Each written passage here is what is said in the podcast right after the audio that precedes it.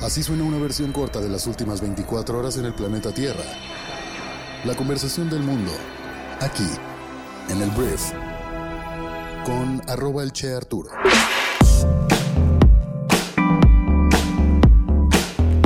Muy buenos días, bienvenidas, bienvenidos a esto que es el brief para este lunes 3 de abril. Yo soy Arturo Salazar, soy un tu anfitrión y uno de los fundadores de Briefy y en este podcast vas a informarte con un resumen de las noticias que debes conocer este lunes para ser una persona bien informada. Muchísimas gracias por estar aquí. Antes de comenzar quiero decirte que este podcast es traído a ti por Briefy, nuestra plataforma educativa para líderes de negocios que te ayuda a desarrollar tus habilidades de management en 15 minutos al día. Gracias una vez más por estar aquí y vamos a comenzar por esto que es el brief.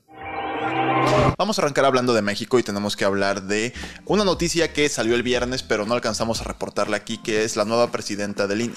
Después, al final de todo el proceso de, selección que se hizo a través de una tómbola. Metieron papelitos con las cuatro quintetas para sustituir a los cuatro nuevos consejeros electorales.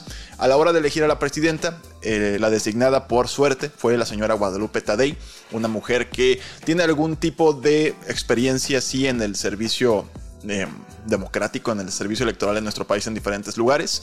No me voy a meter tanto acerca del perfil de ella.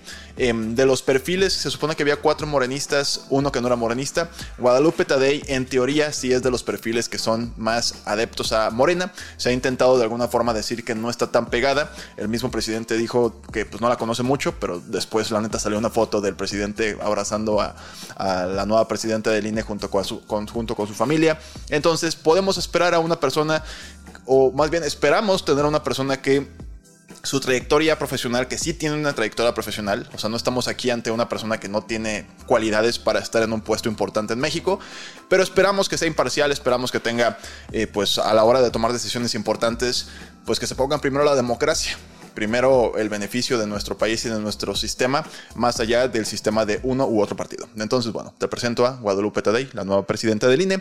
El presidente dijo que estuvo todo perfecto, Andrés Manuel dijo que era una gran candidata, que era honesta y que para nada iba a hacer lo que hizo Lorenzo Córdoba, el presidente saliente del INE. Entonces, bueno, como siempre, ya sabemos que esto va por ahí. Entonces, bueno, ahí está.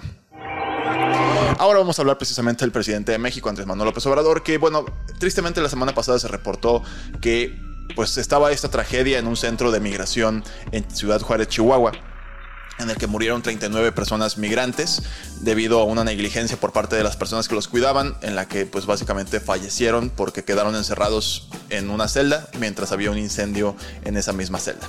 Entonces, ante toda esta situación, el presidente de México irónicamente tenía una visita planeada ya para ir a Chihuahua, tenía que ir, o sea, ya estaba en su agenda pública, antes de este incidente tenía que ir a Ciudad Juárez. Entonces asistió a Ciudad Juárez no realmente a, a visitar este lugar ni mucho menos, fue a un tema por aquí lo tengo, una reunión privada sobre los bancos del bienestar en la ciudad fronteriza, pero inevitablemente al salir de esta reunión se topó con un grupo de migrantes que bloqueó su paso y pues le estaban exigiendo justicia. Y a la hora de que una persona en particular empezó como a, tener un diálogo con él, porque Andrés Manuel baja la ventana y está platicando con la gente, una mujer le empieza a decir, oiga señor, pues es que no es posible, la justicia, ¿qué pasó? No voy a como meterme al detalle de lo que dijo. El presidente lo que hizo fue responderle diciéndole, em, mi amor, se me hace que te mandó Maru. Y Maru, pues es la gobernadora de Chihuahua, que es panista. Entonces el presidente, pues era una persona que estaba ahí reclamándole algo y ella él, perdón, asumió que pues esta persona reclamándole algo, pues estaba ahí como casi casi un grupo de choque por parte de la gobernadora panista del estado. Entonces así se comportó el presidente, no hizo una visita formal, no estuvo con las familiares o las amistades de las víctimas, no hizo absolutamente nada de eso. Fue a una visita privada, a una reunión privada y pues de retache le tocó como esta pues esta confrontación y así reaccionó el presidente de México. Vamos a hablar ahora de un tema que desde la semana pasada está picante, que es el tema de Donaldo, el expresidente más naranja del mundo, el señor Donald Trump. Porque la semana pasada reportamos cómo Donaldo está siendo acusado formalmente de haber pagado por el silencio de una mujer con la que tuvo una relación extramarital, Stormy Daniels, que irónicamente es una actriz porno, y que pues esto le está conllevando entonces un proceso eh, penal que lo van a, en teoría, arrestar esta semana. Entonces, Donald Trump, al parecer, según uno de sus abogados, dijo que em, no aceptaría un acuerdo con la fiscalía y que está preparado para ir a un juicio. Entonces se espera que el día de mañana se entregue por su cuenta en Manhattan. Él mismo va a volar, él mismo va a entregarse. Y a partir de aquí, pues tendría que haber un procesamiento oficial por parte de las autoridades y un juicio ¿Cuál es el gran riesgo para las personas que están ante, em, pues, en contra de Trump? Lo hemos mencionado. El hecho de que este juicio le dé una notoriedad, que por supuesto se la van a dar. Todos los medios de comunicación van a hablar de esto. De hecho, ya los diferentes medios más importantes de Estados Unidos están solicitándole a la fiscalía y bueno, a las autoridades estadounidenses de entrada decir de qué lo están acusando ya formalmente o de qué lo van a acusar. Y también el permiso para entrar con cámaras al juicio, porque obviamente esto se va a televisar. Te digo, esto le puede salir muy bien o muy mal a Donaldo. Ya hay muchas protestas sobre todo en Florida, que es donde él vive, en la que dicen que pues él va a ser el próximo presidente de Estados Unidos, entonces atención mediática va a tener. Aquí el chiste es cómo sale parado el señor y hay posibilidades de que esto le beneficie mediáticamente hablando y lo fortalezca incluso en contra de sus propios candidatos internos en el Partido Republicano. Veremos qué ocurre, pero el día clave es mañana martes y veremos si Donaldo se termina entregando y a partir de ahí es un poco incierto el panorama, hay que decirlo. Ahora vamos a hablar de una tragedia en Estados Unidos que está ocurriendo o que ocurrió este fin de semana porque hubo tornados en Estados Unidos. Hay varias áreas de Estados Unidos en las que esto es una amenaza bastante real y al menos 26 personas han muerto después de que esta serie de tornados arrasaron pueblos y ciudades en el sur y el medio oeste de los Estados Unidos. Em, estados como Arkansas, Tennessee, Illinois, Indiana, Alabama y Mississippi han tenido este tema de las muertes y ha habido 80 tornados reportados desde el pasado 31 de marzo según el Servicio Meteorológico Nacional. Entonces, pues están bastante devastados varios estados y murieron, como ya te lo mencioné, 26 personas. Hablemos de Italia, porque Italia hizo un anuncio este viernes muy llamativo para toda esta tendencia de usar inteligencia artificial prácticamente para todo, porque la Agencia Italiana de Protección de Datos dijo que pues ChatGPT, que es este programa de OpenAI, una empresa que desarrolló un chatbot con inteligencia artificial, se prohibió ChatGPT no la inteligencia artificial en general, sino particularmente este software, ya que según Italia o sus autoridades recopiló ilegalmente datos personales de los usuarios. Entonces dijeron que la prohibición era provisional hasta que el ChatGPT respete la privacidad y se refirió a una violación de datos del 20 de marzo que expuso a algunas conversaciones de ChatGPT y los detalles de pago de algunos usuarios. No, no, no, realmente no dijeron que eso sea peligroso ni mucho menos, porque hay, hubo gente y medios que lo intentaron satanizar, de que miren, Italia ya dijo que esto es malo para nosotros, y e, irónicamente ahí está el Vaticano, entonces lo empezaron a escalar, así como diciendo esto es del diablo casi casi. No, realmente fue un tema como tuvieron un problema de manejo de datos, por eso la prohibieron provisionalmente en lo que se arregla ChatGPT y OpenAI y seguramente volverán a la operación. Pero sí tomó los titulares del mundo al decir Italia, primer país del mundo que prohíbe ChatGPT como, esto, como si esto fuera a ser una tendencia, pues que más países lo fueran a prohibir. No es así. Ahora, vamos al siguiente punto y vamos a hablar ahora de Meta, que es la empresa matriz de Facebook, porque este fin de semana ellos anunciaron unos robots que tienen inteligencia artificial y son capaces de desarrollar habilidades sensomotoras desafiantes gracias a dos avances, la coordinación adaptativa de habilidades sensomotoras y el córtex visual. Entonces, para no meterme en temas tan técnicos, estos robots van a ser capaces de desarrollar habilidades que ya son un poco más parecidas a las humanas. Entonces, ya son robots que, como puedes ver en la imagen si estás viendo el video de YouTube, ya pueden tener tareas cotidianas un poquito más humanoides, pues. Y estos señores robots seguramente terminarán siendo cada vez más como nosotros en cuanto a las habilidades técnicas tal vez tediosas. Yo sí sueño, la verdad, con que uno de estos robots puedas tenerlo en tu casa y que te haga la SEO a un nivel bastante profundo.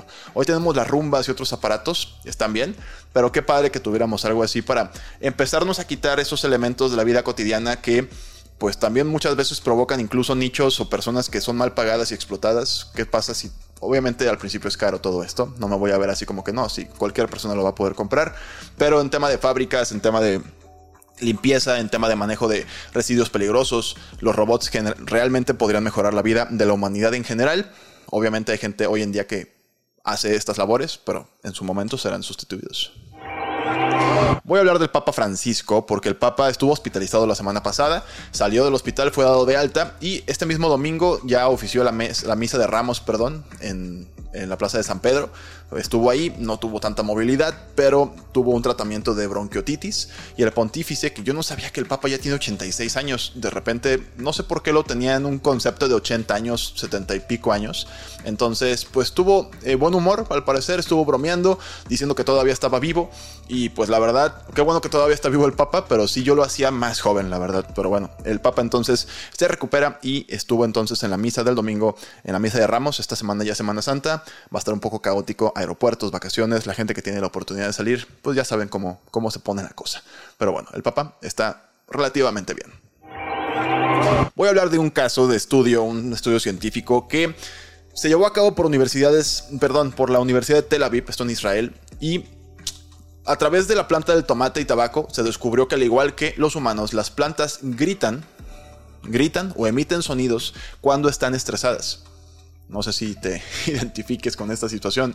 Si no lo sabíamos hasta ahora, te preguntarás por qué. Es porque esta especie de chasquido, porque no es como que, ah, no, o sea, no gritan. Em, emiten un chasquido y se emiten frecuencias ultrasónicas fuera del rango del oído humano.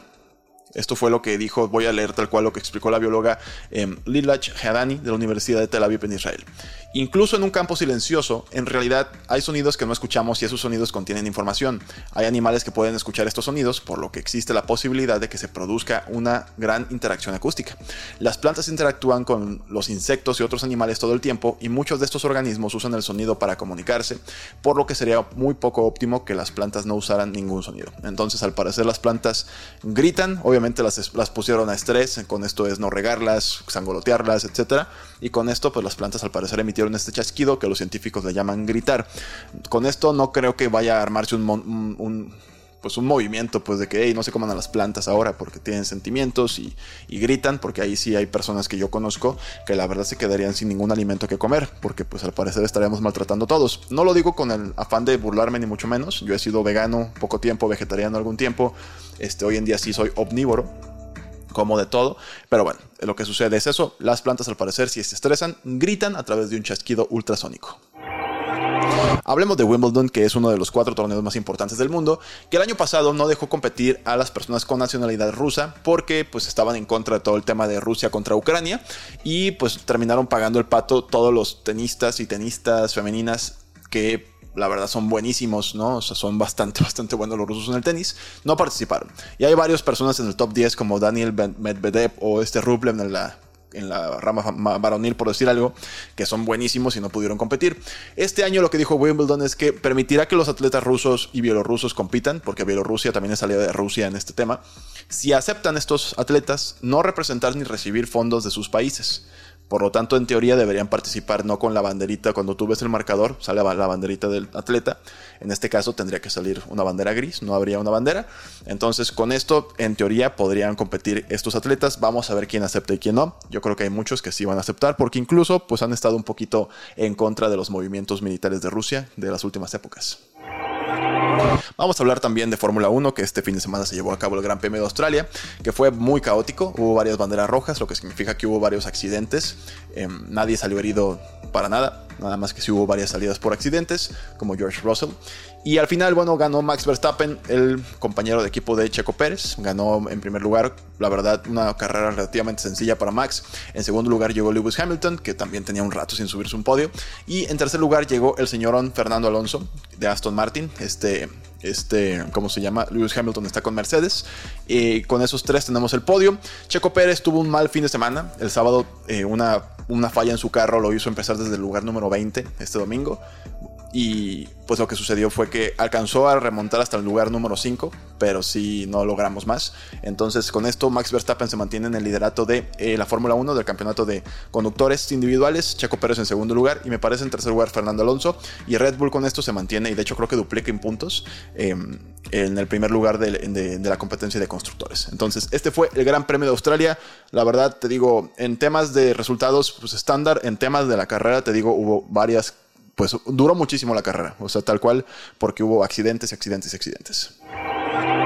Antes de irme quiero hacerte mi recomendación del día en Briefing, nuestra aplicación móvil, que hoy subimos un artículo que también grabamos como podcast que se llama Lo que Succession, la serie de HBO, puede enseñarnos sobre negociación. Es un artículo que la verdad yo cuando lo leí por parte de los autores me sorprendí mucho lo profundo que es, a pesar de que es un drama sí hay muchísimas cosas que rescatar de cómo se mueve el tema de la dinámica de poderes y de los errores a la hora de, por ejemplo, involucrarte emocionalmente con algo o alguien en todo este tema de, hacer una negociación. Entonces, eh, muy buen artículo, te lo recomiendo mucho. Si lo quieres leer o escuchar, tienes que descargar Briefing en primer lugar y empezar tu periodo de prueba. Y esta fue la conversación del mundo para este lunes. Espero que te genere mucho valor y grandes conversaciones. Gracias por estar aquí, por suscribirte a nuestro canal de YouTube y también por darle like a nuestros videos. Y nos escuchamos el día de mañana en la siguiente edición de esto que es el brief. Yo soy Arturo. Adiós.